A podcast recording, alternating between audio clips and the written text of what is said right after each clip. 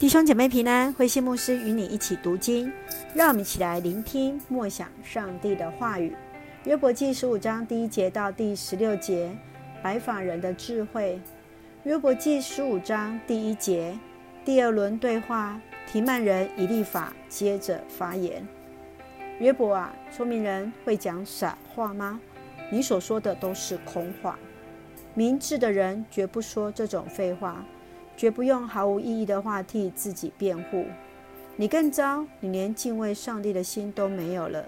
你竟拒绝在他面前祷告。你说的话显出你的邪恶。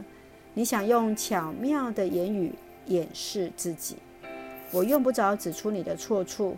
你自己的每一句话都判定你有罪。你自以为是第一个生在世上的人吗？上帝创造高山的时候，你在场吗？你听过上帝的计划吗？人的智慧是你独自拥有的吗？有什么事你知道而我们不知道？有什么事你明白而我们不明白？我们从满头白发的老年人学智慧，他们的岁数比你父亲的还要大呢。你拒绝上帝的安慰吗？你看清我们温和的劝慰吗？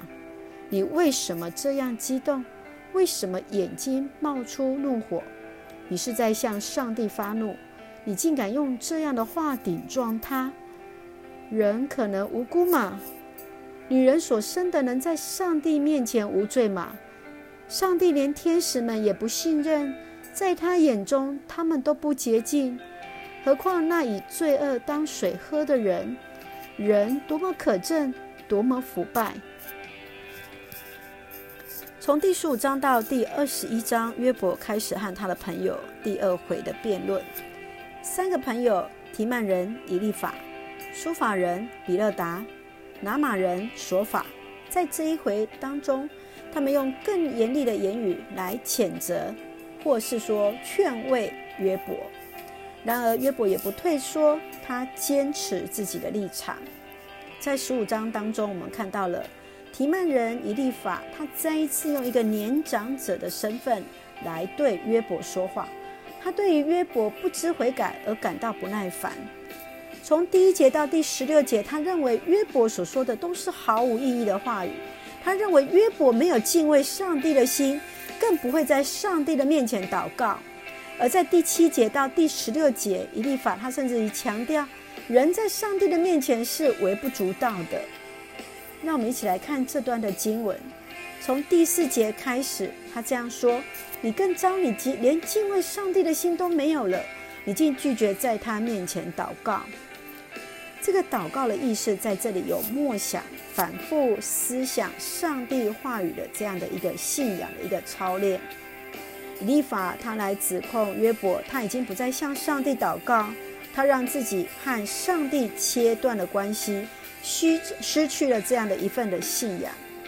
我想，当朋友像约伯这样受伤的时候，我们在关心别人，我们会不会呃不自觉隐含着自己一个某一个高度而不自觉？我们是不是哪一种的高度，认为自己比朋友高人一等，来对朋友来说话呢？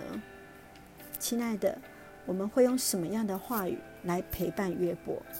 会用什么样话语来陪伴我们身边软弱的弟兄姐妹？在第九节说：“有什么事你知道而我们不知道？有什么事你明白而我们不明白？”以利法他有敢于自己贵为前辈的一个身份被冒犯了，于是他再次发言来指责约伯。当双方的争执成为斗智的一个辩论的时候，原本只是单纯同理心要来安慰受苦的人，却成了一个口水战。以利法他没有办法放下自己的身段来安慰受苦中的约伯。其实我们看到，面对正在痛苦的人，我们要如何小心避免像以利法这样的一个口吻跟论调呢？上帝来帮助我们，来提醒我们。接续在十一节说：“你看清我们温和的劝慰吗？你听见过上帝的计划吗？你拒绝上帝的安慰吗？你看清我们温和的劝慰吗？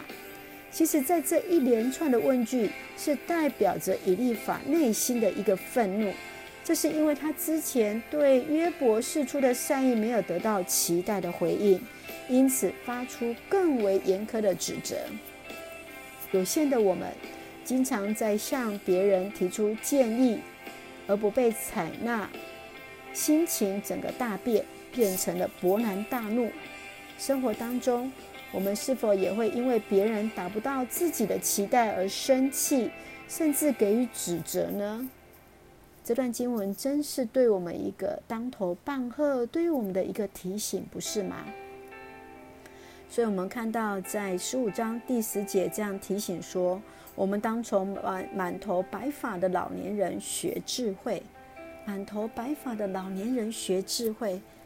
看到我们当中的长者如何的温和，如何有智慧的说出他们的话语，甚至很多的长者时常是选择沉默的，是为我们祷告的。所以，让我们学习成为一个智慧的长者吧。让我们一起用这段的经文来成为我们的祷告。亲爱的天父上帝，感谢你让我们从以利法来学习谦卑，学习反省。我们常常用自我的经验去评论别人所经历的痛苦，帮助我们在受到拒绝，甚至在事与愿违的时候，不至于恼羞成怒，反倒是在其中去学习寻求你的旨意。求主帮助我们有一颗怜悯仁慈的心，来关怀安慰那受苦当中的弟兄姐妹，恩待保守我们弟兄姐妹身体健壮，灵魂兴盛。在接受疫苗的过程，一切平安，赐下平安喜乐，在我们所爱的台湾，我们的国家。感谢祷告是奉靠主耶稣圣名求，阿门。弟兄姐妹，愿上帝的平安喜乐与我们同在，平安。